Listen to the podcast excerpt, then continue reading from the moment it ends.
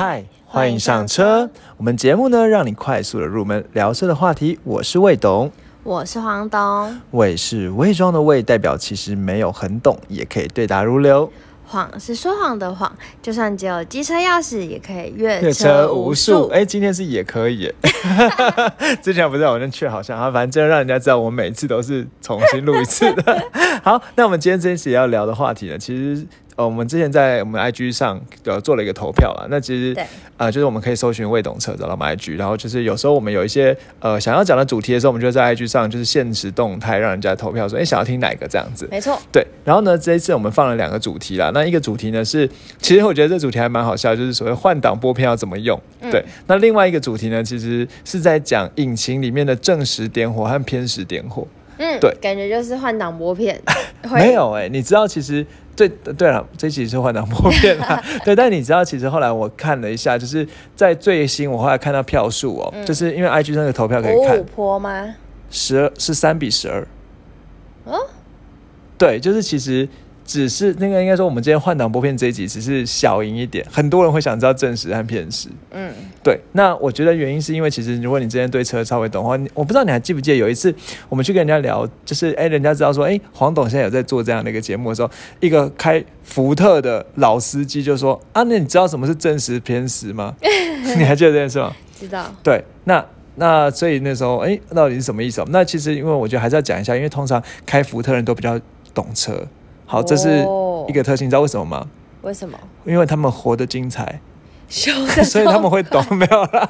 就是那个开玩笑，因为其实通常对福福特人对这个车机械都对，然后可能对这些车机械都很有兴趣，所以他们就是呃，就可能福特群组里面大家觉得很容易去讨论一些话题。好，那我们讲回来了，就是如果要讨论这个可能什么叫正时点火、偏时点火，我们之后因为这个票数看起来蛮接近的，所以我们下下一集再讲到的时候，我们就会直接讲这个内容。对，因为看起来大家都想听嘛。好，那我们今天就来讲这一集哦。那其实我。我觉得换挡拨片只是一个开端而已啦。那其实这一集，我觉得主要会分成三件事情来讨论。嗯，第一件事情呢，其实是我会想要讲讲的是，因为可能很多新手在开车的时候，其实我觉得黄董，我顺顺便讲，你不觉得其实光是坐上去怎么握方向盘，方向盘要握旁边，要握上面还是握下面，其实都不太确定。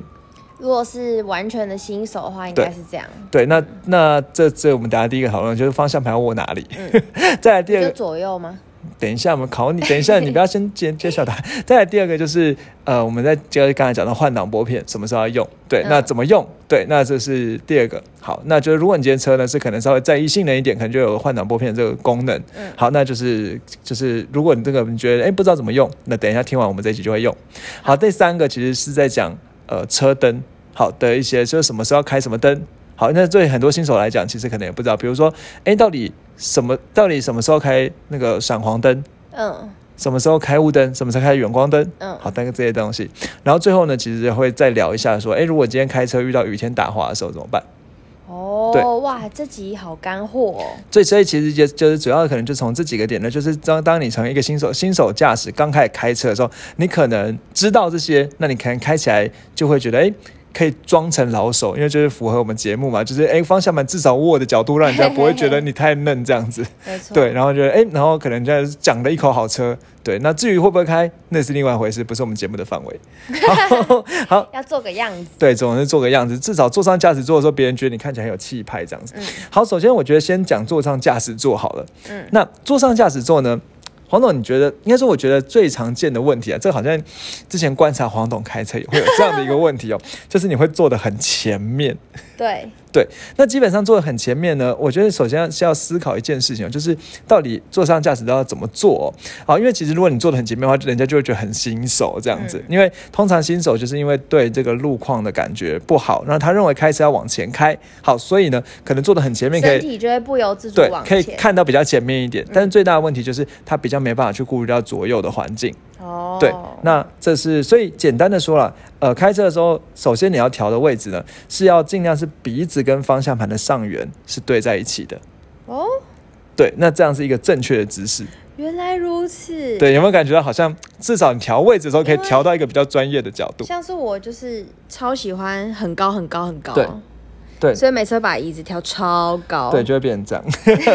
对，那你就是首先你就是有哎，大概有个感觉，鼻子跟方向盘上缘。好，那再来呢，就是你的手呢要能够自由的，就是要弯弯的，不能是伸直的。嗯，好，也不能够太弯，就是有点自由的向下，手肘要自由向下垂这样子。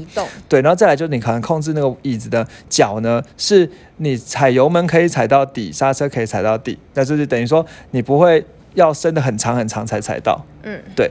那然后，但是你也不会说坐得很远这样子。嗯。那再有一个很重要的事情就是，你的屁股呢要完全卡在椅子的那个，就是椅子的角度里面。嗯。不能有一块空的，不然的话会酸痛。不能只坐一半。对对对，好，那这样的话，你至少坐起来看起来就有点厉害了，对不对？就看起来比较像个老司机这样子。对，那再再人家讲说，哎，可能会想要调后视镜，对不对？那基本上后视镜有一个原则，就是四分之一。四分之一怎么说呢？就比如说，你看上面那个后视镜，好，上面的后视镜，那呃，你在呃，可能看看出来的话，天空只能照到占到四分之一。哦对，然后呢，旁边的后视镜照到自己车子的地方，也只能遮到四分之一。嗯，对，然后旁边后视镜的天空也只能遮到四分之一。嗯，好，这样子很简单，好实用哦。可以哈，因为不然我都是靠一种感觉。对，那就是其实就是说四分之一到五分之一啦。但是我觉得讲那个什么道就容易忘记，反正就是是四分之一这样子，全部都是四分之一。好，那这样看起来至少你就会做起来样子，哎，有点看起来有点厉害。对对，不要开的时候还是觉得是高手。对，至少你在那个赏车的时候嘛，坐进去的样子，别人会觉得哦，这个人常开车哦，这样子。好，那再来呢？好，这个椅子都调完，我们坐完之后，接下来我们问问你握方向盘。来，黄总，你说方向盘要握哪里？就左右两边呐。左右两边，有些专业的人呢会这样讲，说三点跟。九点的方的地方，好好好，要这样讲哈。对，下次学起来。三点跟九点。对，三点跟九点，就把方向盘当做一个时钟嘛，那是左右两边就三点跟九点。好，然后呢，再来就是有些人，就是应该说以前呢，有一些旧的，就是旧的老司机呢，他可能会说要握的是两点跟十点。嗯，好，但是因为以前以前是因为说有一些方向盘上面安全气囊设计不良，好，如果你握太旁边的话，可能安全气囊出来会直接打到你之类。所以呃，稍微往往上一握一点，好，不过其实现在就是三点跟九点，好，那至少你方向盘就握旁边。那再来问你一件事情，方向盘要怎么握？来，这这怎这听起来有点奇怪，就是这要怎么回答？握住，然后对大拇指不要伸出来。什么叫大拇指不要伸出来？就是不要凸出来。呃，我觉得你可以这样想，就是大拇指是平放在方向盘上面的。嗯，对。那我其实呢，又找了一个图啦，就是是大拇指是要平放在方向盘上，不要抠进去。嗯，对。好，所以要平放在上面。好，那这是第一个，然后再来就是你要用的是手最有肉的部分压着方向盘。好，这是我觉得很小的地方，但是至少你下次知道怎么做比较标准这样子。对，但我其实我观察很多，就算是老司机，他们开车的时候也也可能是十点跟两点啊，然后也可能就是。我觉得如果开很久，你已经很。专业很熟悉的话，就不用太拘泥这些了。对啦，对啦，只是给刚开始真的有点不太知道要做怎么做的人。对，就是你至少一个方向，至少有一个参考，做个样子哦。嗯，好，那三为什么？首先，但我们还在解释一下为什么要握三点跟九点，你知道吗？以前教练有教吗？呃，可以手可以比较好去拨换挡拨片。没有，还没有到方呃方向灯打方向灯。哦，方向灯我觉得是诶，这我没有之前没有想到，但基本上来讲，方向盘不是为就是为了转方向吗？嗯，对，那为了转左跟右就平均施力。对，因为其实这三，因为三，如果你今天握在三点跟九点的话，你是握在它的呃直径上面嘛，那这样子转动的时候是比较容易的。费最小的力气。对对对对对，其实为了容易转方向。那 怎么了？百万小学堂，一早所以我觉得，我觉得今天这集是太简单了。哪有？好，那就握最握握的那个三点跟九点是最最让它可以最轻松的转方向。那我觉得这边还是要考一件事，就是如果今天我们要转，让把方向盘转一百八十度，嗯，呃。问你，第一个是我们转移，就是转过去一点，手移过来，转过去一点，手移过来，还是手要一直握着，然后这样直接转一百八十度？转一点移过来。为什么？半手很累诶。好，那我跟你讲，真正老司机教人家开车哦，转一百八十度是手直接握着，然后这样转到两手交叉叠着叠着。嗯，对，那这样子。的操操控的能力会比较好。好，对，那就是因为你的危机反应的时候会比较好。对对对对对。怎么教练有讲过是？好像有，现在想起来了。对，所以你就是手直接要，而且所以这个时候就会有人说：“哎，那我转不到啊。”好，就我可能转到呃两手在，就是一手上一手正下的时候，再转过去就就转不过去了。嗯，对。那你知道为什么吗？为什么？因为他椅子坐太远了。哦，就是因为椅子坐太远，所以那个角度他没办法，所以就代表说他其实椅子要再拉近一点，让他两手可以上下，那两手可以转到变交叉。有道理耶。对，好，所以下次就椅子调整这调整，你可能要思考一下，哎，两手交叉的时候，对对对，两手交叉的时候是可以用的。好，那当然了，那如果你今天已经转到比较比较老司机一点的话，你转到一手上一手下的时候呢，就可以有一个很巧妙的动作，就是因为因为有时候要转到一百八十度嘛，所以一手上一手下的时候就很很巧妙的动作，就是可以很快的把下面那一手。放掉，然后切到它的对角线去，这样子。那基本上来讲，就是老司机的原则，就是手不管你方向盘转在哪一个角度的时候，一定都是握在三点跟九点。哦，对，你知道为什么吗？就是在方便你在做下一个动作啊。对，这是的确是啊，但是我跟你讲，因为真正老司机，比如说，如果你今天晋晋升到专业的车手、赛车手的时候，他在比如说，因为赛车手不都会跑那个赛道嘛，呃，这很很容易想象嘛。那赛车手他跑那个赛道的时候，他每一个弯道的时候，他其实都会去帮自己去默想着这个弯道我要转几度。嗯，对。那大家听起来很抽象了，但是因为意思是说，如果今天我们是每转一点调一点，每转一点调一点的话呢，那可能我们就。会忘忘忘记到底我们转到转了多少，嗯，你懂我意思吗？嗯，就但是所以赛车手都是永远握在三点跟九点，然后转的时候转多少，他就会都会记得说，哦，这个弯我用九十度，这个弯我用一百一十度过，哦，那下次就可以再优化这样。原来如此。对，那就是你至少可以跟人家这样讲说，哎，其实或者是下次有一些有些路，比如说可能这当然我觉得目前比较没有办法经历啊，但是如果你今天有一台车，可能固定开上班、呃下班、上学、呃下课，然后呢固定的一些一些路，然后可能有些弯道的时候，你可能每次就可以试着。跟跟自己记忆记一下，说你这个弯道走转了几度，我那个优化你开车流程。对，然后那应该说不也不优化，就是你可以考虑这个弯道转了几度，然后下次就是再转到同样的弯度，那你就是可以越修正，然后那个开就可以开越来越好。嗯，怎么了？你以为他都是什么藤原拓海吗？也也不是啦，就是他只想把。车开好，我觉得今天想听这一集都是想要修炼。OK OK OK，我不知道现在是呃，如果有就是可以留言给我们这样子。好，那再来呢？我再考你一个小小知识哦，在高速公路上变换车道。嗯，好，变换车道，那有什么小技巧？应该说有什有什么一定要会的东西？好，请说。就是要打方向灯。我觉得你讲的太好了。然后我跟你讲，因为高速公路就是车速比较快，所以你不可以。一下子就是转太大，呃，很聪明。你要微微的转就会转过去了，因为速度越快呢，你方向盘移动的角度不用太大，它就会转过去。哦，我觉得黄总讲很对。那然后不要一下子马上突然间大转，直接切过去。你要缓缓的缓，呃，角度不要那么大的转过去。嗯，是不是？呃，后面讲对，但前面有个很重要没有讲到。没有讲到，这一定要我知道，要先看有没有后方来车。没错，靠，他也知道多基本。这今天超基本，没有。其实我觉得之前呢，我在那个高速公路尿尿的时候，那看到那宣导，就是其实我觉得很多人会没有仔细看哦，就是其实应该是先看后照镜，没有确定没有后方来车之后再打方向灯，不要觉得打了方向灯就无敌，就直接切过去了。对，所以因为我觉得很多时候，甚至就是在开车的时候，可能你就会觉得先打方向灯，然后再看后方来车，但不对，应该先看后方来车，再打方向灯，不然你会干扰到人家。啊，怎么了？想说就是打个方向灯提示大家，昭告天下，我即将。可是后面假设都已经有车来，他可能看到灯吓到。那可能会有这样问题，你要不然对，那你就很先看一下有没有人，没有人，你再打方向灯，再切过去。好，那我刚才其实想要讲的是有一个叫四次的原则。这四次原则就是说，你今天要切在高速公路上，你要切到另外一条车道的时候，你不要觉得说你打一次方向盘就切进去。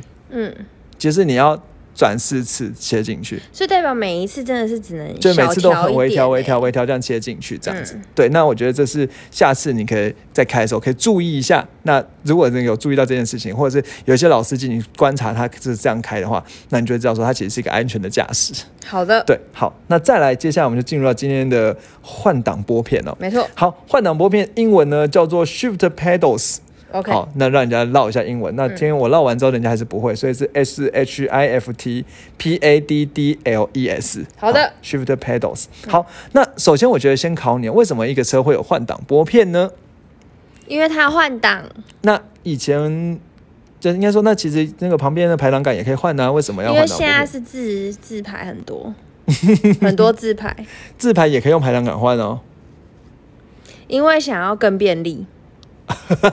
好了，你这样讲怎么怎么这样都好考不倒你哦。好，那我觉得 都考不倒。好，那我今天想要讲说，其实我我原本想要讲的故事是这样的，就是说，其实之所以会有换挡拨片的发明，是来自于 F1 的赛车。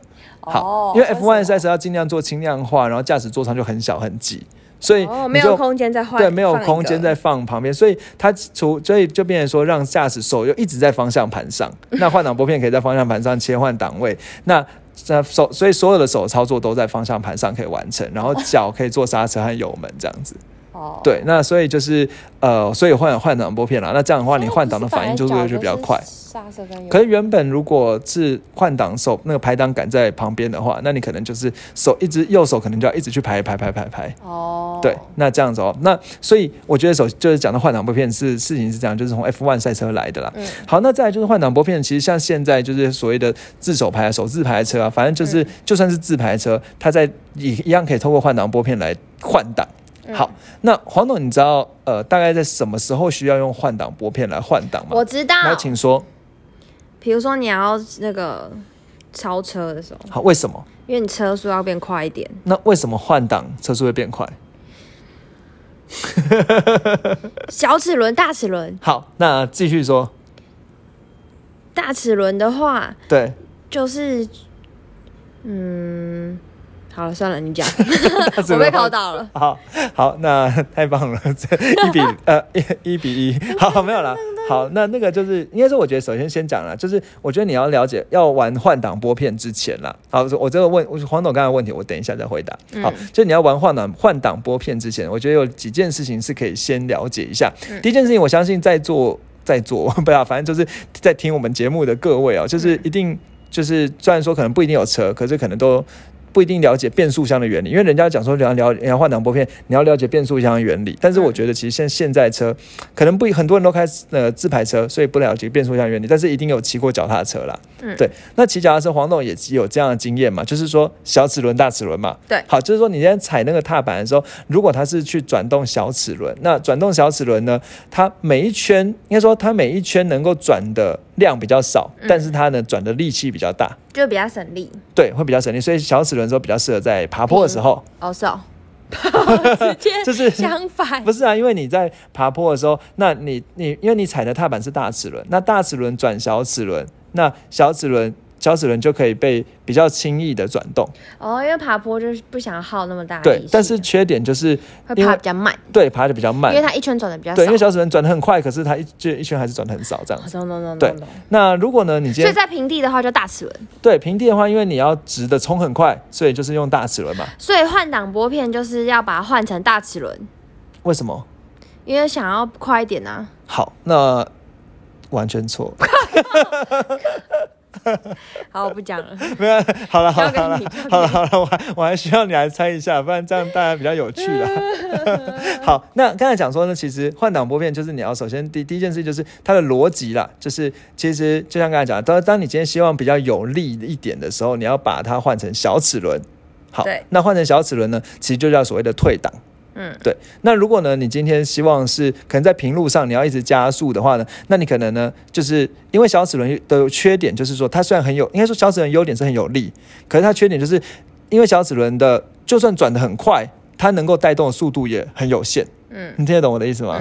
就是因为小齿轮转的很快很快，但是因为它齿轮小嘛，所以能够带动速度很有限。所以如果你今天要一直加速加速开很快的话呢，大齿轮对，就叫大齿轮，小齿轮就不够不够不，就小齿轮不够快，它是有力不够快，大齿轮是快。车子要爬坡也是要用小齿轮吧？对，反正就跟脚踏车一样。对，就是跟脚踏车一样。好，那大齿所以小齿轮就是有力不够快，大齿轮是快又美，但快但美丽。嗯，对，那大家就是各有优缺点，就没有说哪个比较好。好，那所以就才会都有嘛。好，这是第一件事情要了解。那第二件事情其实就是，呃。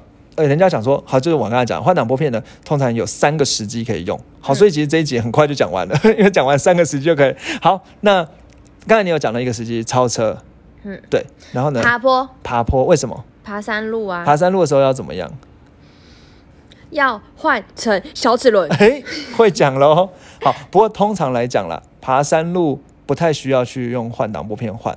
好，呃，我觉得这这先大家简单讲一下换挡拨片其实最简单来讲，它的使用时机只有一个。怎么刚才讲三个变一个？不不不不不是不是要变快。好，它使用时机只有一个，就是你的突然间变快。也有中了，可是不是我想讲的。跟你讲，跟你讲，跟你讲，没关系，没关系。就是换挡拨片的使用时间，其实简单说只有一个，就是你觉得你的自动变速箱的换挡不够敏捷的时候。好的。就是你的自动变自排的变速箱，它换挡的速度不如你预期，你就只好用手动去介入它。对，那这是那接下来就是那什么时候它会不如你预期？那我这边帮你整理了三种情况。好，第一种情况呢，就像黄东讲的，就是你今天要超车，好，你要在直线上很快的超越一台车。嗯，好，为什么？为什么你要突然惊讶？我突然间想到还有第二个。好，好，那等一下，先让我讲完超车，等下看你第二个对不对哦。好，你要在直线上很快的超车。那直线上很快的超车的时候，通常呢？那你就是要有一个瞬间的爆发力嘛，对不对？这样的话，你就是等于说有突然间变成大齿轮。嗯，错错了。为什么？啊，不是要变快？好，我等下讲一下嘛，就是因为你你这样只要直线的很快的超车，那超车的时候呢，你需要有一个很强的爆发力，对，爆发力。那这个爆发力呢，其实简单说就是你可能要让这个车呢可以发挥到最大马力。嗯，对。那发挥什么叫发挥到最大马力？其实，其实我觉得就是，就是在一样的力气以下，它要发挥最大的功效。对，今天说，其实呃，首先我觉得先讲一下，就是一般来讲，每一台车呢，它就会告诉你说，它的，我不知道你们注意到，我们每次讲马力的时候，他会讲说，比如说什么呃两百匹马力，它会有个斜线，然后后面比如说什么五千转，你有没有看过那个？你有没有看过那个写数字？那其实就是说，它有个参考值啊，那个马力呢，它必须要在五千转的时候才能发挥最大的马力。哦。对，所以你透过换挡拨片呢，把档位降下来。那换成小齿轮之后，那你要同样的速度，你的引擎转速就会提升。懂了。好，那你引擎转速提升的时候，你的车就会发挥最大马力，就可以在直线冲刺之后再往前冲的速度就会更快。嗯，对，所以你就可以有个爆冲的。所以如果你所以你要爆冲，你要降档。对，你要降档之后，你的车会有力，你就可以爆冲。好。好，懂了。所以直线加速的时候可以换挡拨片。所以人家如果很老司机，可能看到前面有一台慢车的时候呢，他可能呢，当然还是要先看一下后视镜有没有后面的车，看一下对向有没有车，看一下地上是不是双黄线。因为因为我们这很基本的，对对对对对。好，打方向灯，打方向灯之后呢，接下来就是左手，因为换挡拨片左手就是降档。好，左手呢按两下，好让它退档，然后退档之后呢，油门重踩下去之后，车就会爆冲出去。好的。对，那就是可以达到安全对，要注意安全了。好，那当然就是当切超到对方，超到超到对方前面之后，就是可以再把挡升回来。好，然后再来第二个，什么时候？你刚才讲，比如说打滑的时候。呃，为什么？为什么？就不如预期。然后呢？就可以换一下挡，就玩一下这样子。啊，看来不是 啊，不是不是不是，我觉得我这集太 aggressive 了。好，没关系，交给你讲，交给你没关系，没关系。可能今天好像是喝比较多，是不是？咖啡哦，好。那再第二个呢？其实第二和第三都是在山上。哦，好，都是在山上。第一、第二个情况比较常见，是在下山上下坡的时候。嗯，好，因为山上下坡的时候呢，其实车的自动变速箱原理是这样，比如说他发现说，当你今天车速在加快，然后呢，引擎呢。呃，你你你油又踩的比较少，嗯，好，那应该是自动箱原自动变速箱原理就是，哎，当你发现车速在加快，然后油又给的比较少的时候，它就会自动换成大齿轮，因为这样是对车比较轻松，嗯，好，但是如果在下坡的时候，可能会有同样的效果，就是因为下坡的时候车速在自动自动加快，然后你油呢，因为下坡嘛有重力，所以你油又不用给，所以这时候车就会自动变大齿轮，嗯，那自动变大齿轮会有什么问题？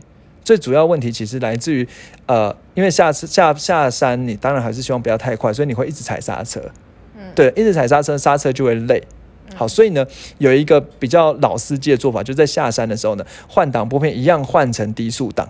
我相信你有看过有一种，应该说有看过山上有有些山上旁边的路牌，就是写说什么用低速档。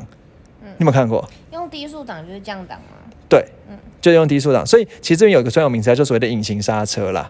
你有听过这词吗？没有。好，那隐形刹车简单说，就是因为用低速档之后呢，它那个轮胎呢，应该说，所以这个时候它是用切切到小齿轮去。那切到小齿轮去呢，就会透过那个齿轮的，因为小齿轮的转，就是因为透过那个小齿轮的那个转的力量会比较，小齿轮转就转起来会比较吃力，所以呢，啊这样讲吃力好像不太对，就是说应该说小齿轮的那个转的机构用的比较用比较多力气。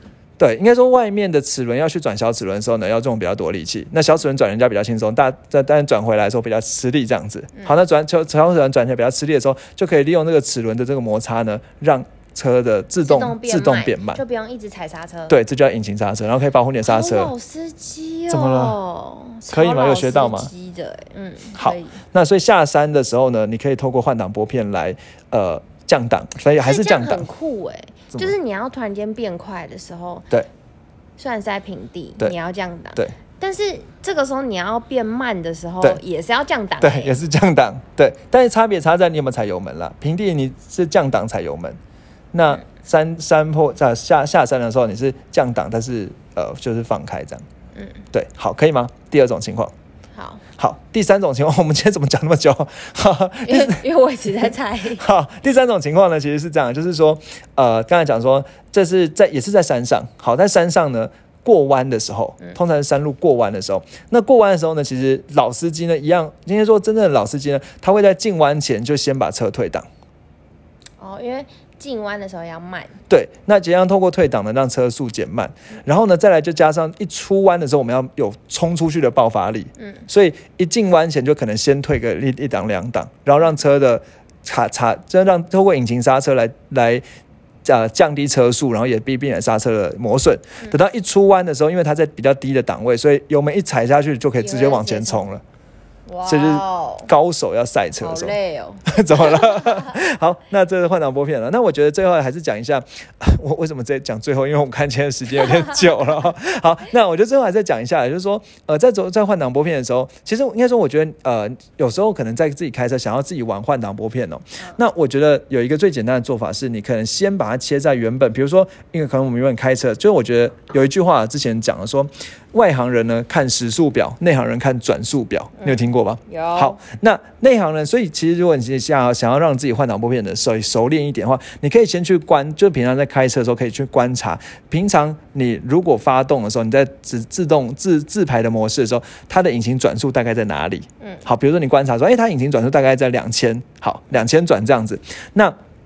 所以也就是说，大概如果你今天以后想要用换挡拨片来换挡的时候，那可能呢，你今天开开开一开，发现哎，引擎转速一直提，一直上来，一直上来。比如说可能两千、三千、四千、五千的时候，你就开始按升档。那升了档之后，转速就会掉下来。嗯，对。那当然了，如果这样，刚才像刚才讲说呢，哎，如果今天今天你升档升一升，转转速掉下来，那呃，基本上来讲，因为现在的自排车不会让它掉到断掉了，掉掉到引擎不转的这样子。好，那当然就是说，哎，如果你今天发现说，哎，引擎转速呢可能太低，好像就是透过降档把它升上来。嗯，啊，这样讲可以跟上吗？可以，可以啊。好，所以呃，我刚才讲说呢，其实所以降档是速度会变快，降档对降档后转速，因为其实就是说你维持在同样车速的时候，那你档数比较呃档档比较低，小齿轮就要转比较多圈，引擎转速就变快嘛。对，那逻辑大概是这样，所以我觉得平常这换挡拨片在玩的时候，你可以平常先去观察，平这一个一个车你在发动的时候，你在开的时候，它大概是多少转？比如说你可能会再去观察说，可能是在呃，比如说你是一般的 comfort 模式、舒适模式的话，你可能平常是在两千转，但如果你把它转到所谓的 sport 模式、运动的模式的时候，它可能会在平常会就卡在两千五百转，好或三千转，好，那你就观察这个转速的时候，也就是说，如果你今天想要呃，在平常开超超价，但是你突然想要马上变成有 Sport 模式的动力的时候，你就把引擎转速拉高。嗯，那其实 Sport 的原理也是一样了。Sport 原理其实就是说去延迟它的换挡，因为透过让它引擎转速高的时候，它力气比较大。所以为什么 Sport 模式会有这个 Sport 模式？其实就是在变速箱让它换挡的时候比较慢一点，就是可能原本呢到两千转就换挡，但它到两千五百转才换挡。那这样子它力气就比较大，所以为什么 Sport 模式感觉起来超价就比较有力？嗯，怎么了？在复习。好，可以吗？可以吗？好，那因为今今天没有时间了，所以我们最后要讲一个说，哎，那如果你开车开一开开开，突然打滑失控了，怎么办？不知道。好，不知道怎么办。好，首先我问你一个问题：如果你开车开一开，快要这车突然轮胎打滑，那你觉得你要踩刹车还是不踩刹车？下意识会踩刹车吧。但是，是不是不能踩？好，我觉得这边其实也很奥妙，就是网络上专家各说各话。嗯，比如说有一个专家呢，我就不讲是谁，因为我觉得这个就是各说各话。有有一个专家呢，可能就汽车达人呢，他可能就说，你遇到呃遇到危机时候，你就努力把刹车踩到底。嗯，好，但基本上来讲，只要刹车踩的话，轮胎锁住之后，它的抓地力就会马上变成零。嗯，所以这个车呢，它就会整个滑出去。好，所以其实我觉得，应该说，我觉得在思考一件事情是这样了，就是说，在呃这车子车辆失失控。那你可能，我觉得可以分成雨天和晴天。嗯，好，如果晴天车辆失控有超架的，有有抓地力的时候，你可能直接把刹车踩到底，那车就直接刹住在地上，那可能很不舒服，但是就不会有碰撞。嗯，可能是这样。但一般来讲，通常我们讲的车辆失控，可能就是在雨天的时候，嗯，对不对？这些雨天的时候呢，你如果直接踩到底的话，轮胎会完全没有抓地力，那个车呢就会毫无规则的乱飘。对，然后你就会下，而且通常可能失控的时候，你车头已经歪掉，所以你就会打方向盘，再加上刹车踩到底，就会变成在路上一个三百六十度的甩尾。嗯，对你有看过这种影片吗？很多。对，所以其实我觉得说，如果在雨天的话啦，那你发现车辆失控，真的真的发现车辆失控的情形哦，那应该怎么样？应该是把。刹车跟油门都放掉，只要专心的控着方向盘就好，不要撞到。然后等到慢慢的看起来没有失控的时候，你再慢慢的呃停到路边去，或者是就是在直直的开，就当没这回事。哦，好，这样可以吗？嗯，好。那我觉得我们最后还是讲一下灯好了。好，因为就是我我觉得都准备了。那首首先我们讲车哦，我觉得首先第一件事情是车车灯有分几种，黄总黄总不知道。好，有一般的灯，嗯，远光灯、日行灯、雾灯，嗯，还有闪黄灯，嗯，对对？好，那我就说先首先先讲了，第一个事情是这样，就是说我不知道你们注意到，其实现在的车它白天就是现在比较新的车，白天都会有日行灯，就是它白天就有一个小灯小灯亮着，嗯，对。那其实经基本上根据研究来统计啊，其实车子有开日行灯可以减少五点九趴的事故率。嗯，好，所以其实不要以为白天天亮着，外面呃就看得很清楚，所以就不要开灯。好，实际上车都要开灯，所以我觉得这个，我觉得就像我像我们这种机车族也很重要，就是机车族可能平常不会习惯说要开着灯。好，但是其实从二零一七年呢，其实台湾就有规定说，新的机车就要都要有日行灯。就是只要只要发动了就会亮起来，对对对。那所以其实如果我们今天没有日行灯的车款，那其实白天还是照点灯，因为这样子可以让其他人可以比较容易看到你，比较安全。嗯，好，那其实车也是一样的，所以现在车基本上新款车都有日行灯，所以你看到都有那种 LED 的日行灯，白白亮亮的，看起来很炫这样子。好，那这日行灯了，那在大灯我觉得不用多讲。好，那只是说一般来讲呢，可以我们可以嘴一下，就是说在一般的日系车的话，车灯的开关在哪里？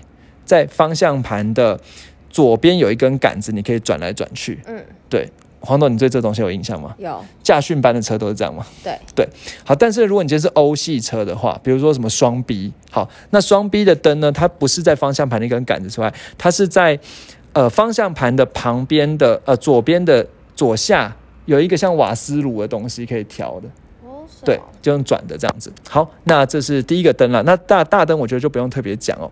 好，那再来就是，我觉得今天这特别想要讲的是三种灯：远光灯、好雾灯跟双闪光灯。好，那远光灯呢，其实是大家最在意，就是到底什么时候可以开远光灯，什么时候不要开远光灯。嗯，好，那简单的说啦，远光灯它能够开的时机很特别。他说，第一个，前面一百公尺没有车；第二个，却对象没有车过来。好，然后第三个要很昏暗才能开远光灯，所以简单说就是没有必要尽量不要开远光灯。嗯，好，那除非呢有一种感觉像那种超级高速公路，超级高速公路对，可是前面要一百公尺没有车，而且对对，那这是这是第一个，所以人家说就是几乎都没有人会在那台对对。那条道路上。对，所以呃其实人家说通常远光灯是在呃没有灯的山路上。哦，那这时候你可能开远光灯可以有比较好的照明，因为你可以看到比较远。但黄总刚才讲对一件事，因为远光灯通常就是在这种高速公路上，你照的比较远，因为车速很快嘛，所以你要照远一点，你往前开的时候，你才能看得到，你才看得到前面远一点发生什么事，不然前面有一只狗，然后等到你开比较近的时候就来不及。嗯，对，好，那这远光灯大概是这样。那所以基本上来讲，远光灯还有一个情况，就是说，如果你今天想要超车的话，那想要超车的话呢，你可以用闪远光灯闪一次，好让前面人知道说后面的车要超车。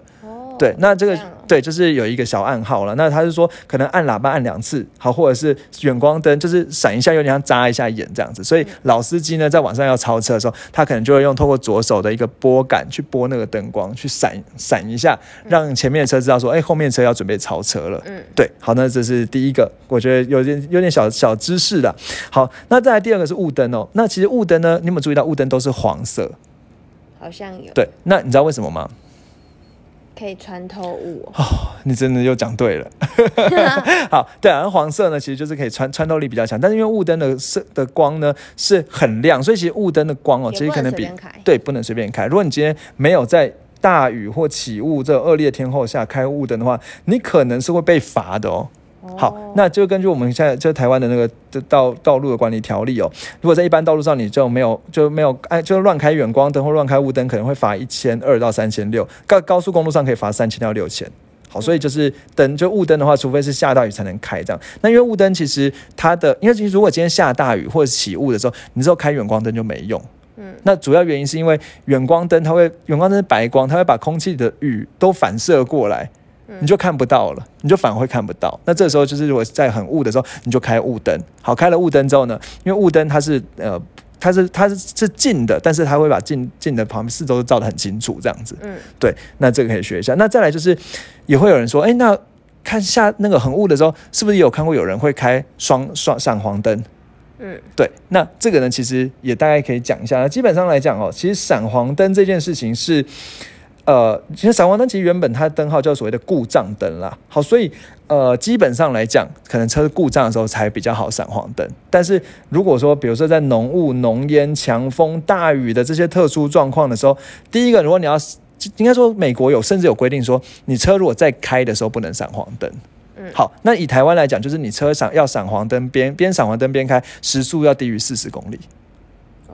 对，那因为还有一个点呢，就是说闪黄灯其实最大最大被人家诟病的是，因为你的闪黄灯之后，你可能打方向灯，别人就不知道你到底要往哪，对，要往哪。但当然有一些车它可能会自动，当你闪黄灯打方向灯的时候自自动变好。但是呃，这个所以高高高高工局啊，什么高速公路啊，他们就建议说，如果你要闪黄灯在高速公路上，那闪黄灯的时候车速要降下来，然后再来就是你要变变换车道之前要先闪关掉闪黄灯，再打方向灯，然后再。可以再开回来，这样，嗯，对，那只是说尽量在闪黄灯的时候，可能就尽量远离高速公路，不要开那么快，就是不要开到时速四十公里。